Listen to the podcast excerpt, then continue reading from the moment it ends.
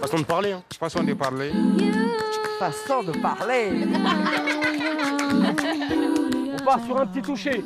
Ça va être de la ligne des 40 jusqu'à la ligne d'en but. Faut avoir la grinta, Le caramel, c'est l'instant chocolat. une passe pop-up ou piston. Souvent, il y a le pizzaiolo qui arrive sur le terrain.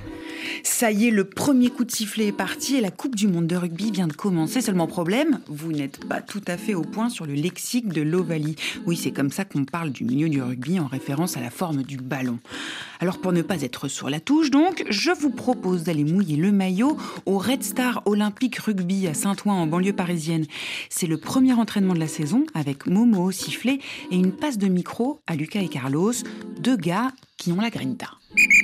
On est 6 contre 6. On part sur un petit toucher. Le terrain, ça va être de la ligne des 40 jusqu'à la ligne d'en but.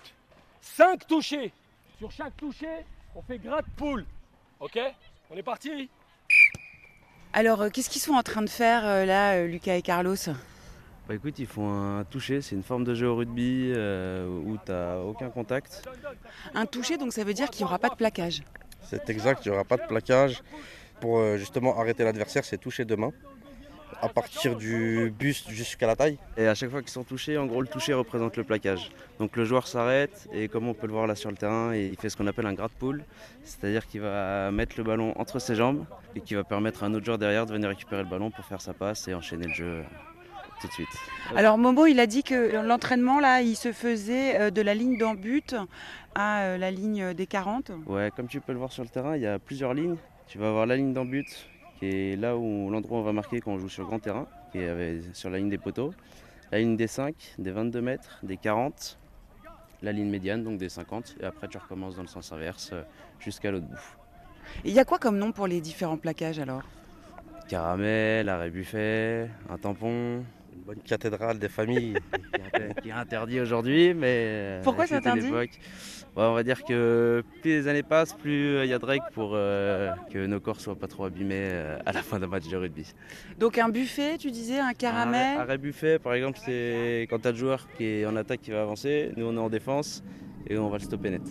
C'est-à-dire qu'il va, il va plus bouger. Et le caramel, c'est drôle, on a l'impression pourtant que c'est un truc un peu doux, le caramel, un peu sucré. Pourquoi ça s'appelle un caramel? Le caramel, je pense, c'est plus pour le plaqueur. C'est l'instant chocolat. Ça veut dire quoi l'instant chocolat? C'est le côté sucré, c'est cette petite récompense. Donc pour les grands joueurs fervents de, de la défense, on appelle ça un petit caramel. Ça fait toujours plaisir, même si dit comme ça, toujours plaisir de faire un petit peu mal à l'autre, euh, dans le sens où quand on va le faire tomber et qu'on l'a bien arrêté, on se dit ah j'ai fait mon travail.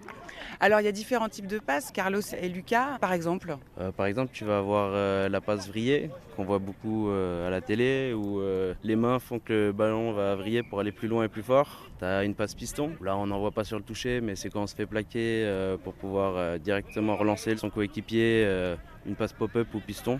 Voilà, c'est tout de suite quand, quand on tombe. Tu dis pop-up, excuse-moi, il n'y a pas beaucoup de mots en- euh, anglophones en fait dans le rugby. hein? Il n'y en a pas tant que ça. euh, tu vas avoir le drop, qui est un coup de pied euh, pour essayer de marquer des points. Mais maintenant, c'est vrai que tout a été traduit. Donc, tu as la mêlée, qui est scrum, qu'on entend beaucoup à la télé, parce que les arbitres sont anglais. Donc, euh, du coup, c'est vrai qu'il y a plus de mots anglais à la télé. Mais nous, ici, euh, à l'école de rugby, c'est vrai qu'il n'y en aura pas beaucoup. Et quand tu as un match, euh, on dit quoi alors Quand il faut vraiment donner son maximum? Euh, faut avoir la grinta, et avoir la rage. C'est tout donner sur le terrain. euh, et euh, sinon, tu as aussi euh, l'expression euh, mettre le casque à pointe. C'est vraiment ça quand tu vas sur le terrain, en gros, pour jouer contre une autre équipe. C'est un peu, tu vas à la guerre pendant 80 minutes où tu vas donner euh, tout ce que tu as. Est-ce que vous vous donnez des surnoms entre joueurs? Ouais, un petit peu. T'as, par exemple, tu as la fraise. euh, Ouais. qui est éducateur avec nous aussi, euh, dû à ses cheveux. La, la Twingo, de son vrai prénom Simon, euh, bon, qui est un peu large, quoi, donc c'est pour ça. Ou, euh, ou le tout petit là-bas qu'on appelle euh, un peu la faucheuse parce qu'il il est un peu partout quand il plaque et, euh, et c'est un vrai guerrier.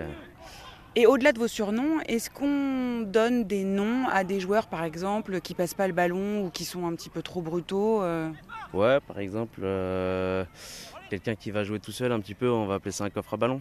Par contre, un mauvais lanceur, tu as plusieurs noms. On appelle- on a, nous, souvent, il y a le pizzaiolo qui arrive sur le terrain.